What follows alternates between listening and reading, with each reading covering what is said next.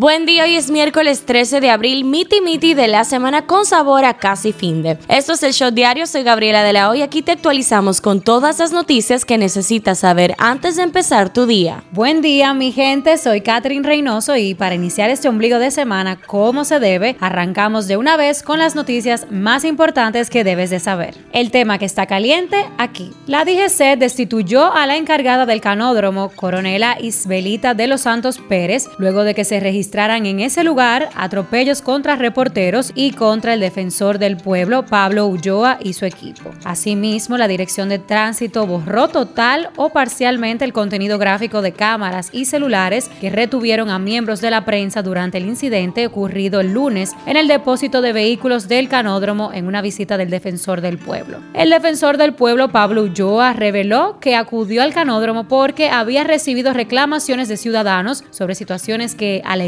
ocurren dentro del centro. Dijo que este centro funciona como una estructura de corrupción en la que se vulneran los derechos de los ciudadanos. Al cántico unísono de Queremos motores, tenemos familia, decenas de personas se quejaron en frente del centro de retención vehículo porque al parecer no los quieren devolver a pesar de que los ciudadanos cumplen con los requisitos que exige la ley para la devolución de sus medios de transporte. La DGCET se ha negado a despachar. El defensor del pueblo, Pablo Ulloa, sostuvo que durante las agresiones de las que él y varios periodistas fueron víctimas hubo manipulación de armas por parte de agentes de la dije sed y que incluso fueron atacados con un palo de golf. El tema que está caliente allá. Al menos 13 personas resultaron heridas de bala en un tiroteo registrado este martes en el metro de Nueva York, en el que aparentemente también se detonó una bomba de gas, según medios locales. La policía está buscando un hombre con una máscara de gas y un chaleco de construcción naranja como posible sospechoso del ataque, señalan esas mismas fuentes. Imágenes distribuidas en las redes sociales muestran a varias personas heridas y cubiertas en sangre siendo atendidas en un andén de la estación de la calle 36 en Brooklyn, en el barrio de Sunset Park, una zona con una gran población mexicana.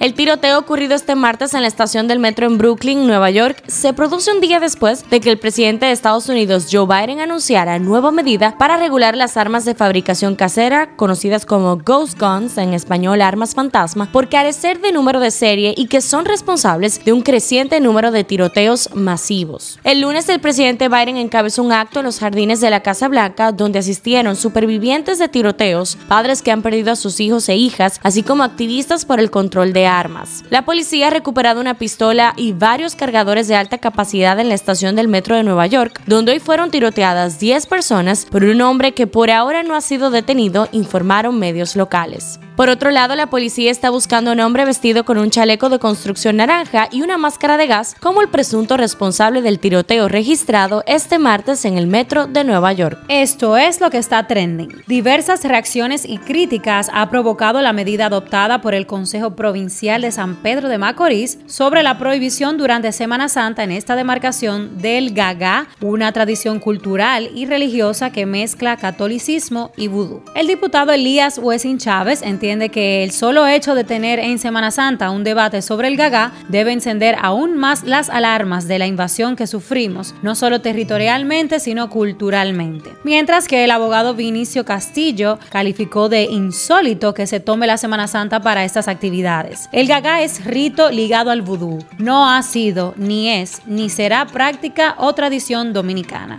A pesar de la extensión de horario para el expendio de bebidas alcohólicas, hay establecimientos que tendrán que permanecer vendiendo alcohol hasta la medianoche. Colmados, cafeterías, car wash, parques mecánicos, parques acuáticos y tiendas de licores continuarán cerrando a las 12 de la medianoche, según establece la medida contenida en la resolución especial de la entidad. La Sociedad Dominicana de Diarios deploró la agresión cometida contra varios periodistas, reporteros gráficos, camarógrafos y el defensor del pueblo, Pablo Ulloa, durante el una jornada de inspección al centro de retención de vehículos denominado Canódromo El Coco en la Avenida Monumental, Distrito Nacional. El joven productor ejecutivo de la franquicia The Voice Dominicana, Ariel Nina, anunció la realización en República Dominicana de otro proyecto televisivo franquiciado, ¿Quién quiere ser millonario? Un camarógrafo del grupo SIN perdió una oreja al caerle encima un portón de hierro del local del sindicato de la ruta del sector El Café de Herrera, cuando presuntamente un chofer la cerró para impedir que el equipo de prensa entrara al lugar. El camarógrafo Delvis Hernández estaba de espaldas cuando le cayó encima el portón y le desprendió la oreja izquierda. Este sábado 16 el Anfiteatro Altos de Chabón presenta el grupo de rock argentino Soda Stereo con su gira Gracias Totales, protagonizada por los integrantes originales de la icónica banda argentina Zeta Bocio y Charlie Alberti. También el sábado santo en el Anfiteatro de Blue Mall en Punta Cana acoger este año el Urban Bash 2022 con Arcángel La Maravilla, Mike Towers, Rochi RD y DJ Adoni con tickets de entradas que oscilan desde los 4 mil a los 9 mil pesos. Con diferentes looks muy sensuales, la artista Rihanna posó para la legendaria Annie Leibovitz en una impresionante producción fotográfica para la portada de Vogue. En las efemérides, el Día Internacional del Beso se celebra el 13 de abril como un homenaje al beso de más larga duración que se ha registrado en la historia,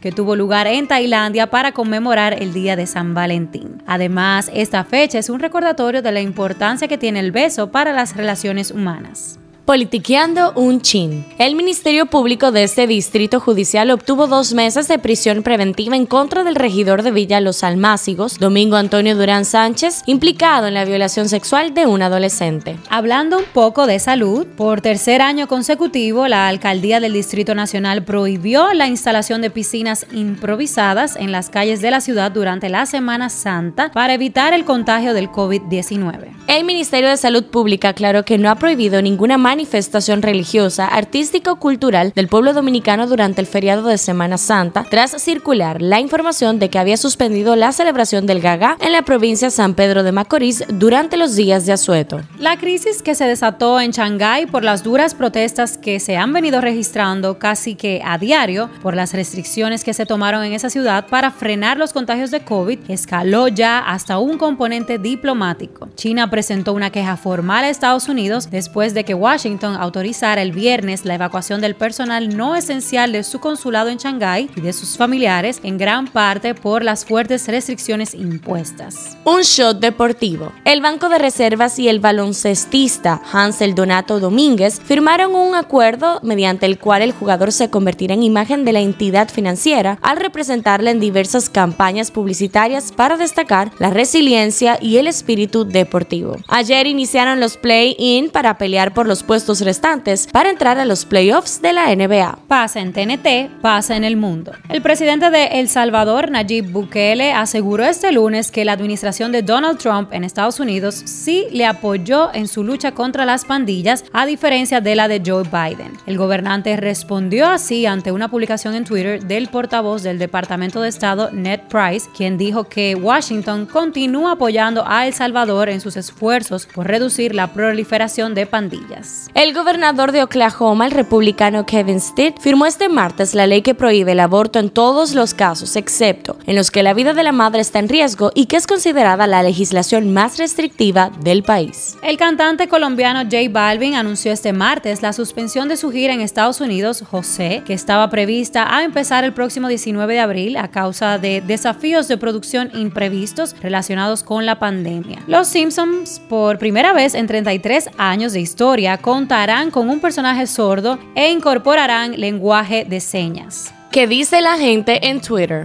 La presentadora y maestra de ceremonias dominicana Yandra Fermín se hizo viral en las redes sociales con su último video donde se lanzó al suelo al estilo de Anita, pero para un asunto distinto. Tras el nuevo video de Yandra Fermín, las redes no se hicieron esperar y soltaron sus comentarios. Muchos de ellos critican que, tras sus dos embarazos, aún siga compartiendo contenidos relacionados a la maternidad. Yandra quiere vivir como la única madre en el mundo, quiere proyectar entre tanto que una madre solo tiene tiempo para sus hijos y nada para sí misma. Lo extraño es que con su posición social no tenga alguien que la ayude. Me tiene cansada con ese mensaje, rezaba uno de los comentarios en las redes. Los chismes del patio. Su Majestad Royalty y Su Alteza Empress de los Santos son los originales nombres de las mellizas de Amara la Negra. La cantante dominicana, quien se convirtió en madre el pasado 23 de marzo, reveló los nombres de sus retoños en Instagram. Cifra del día.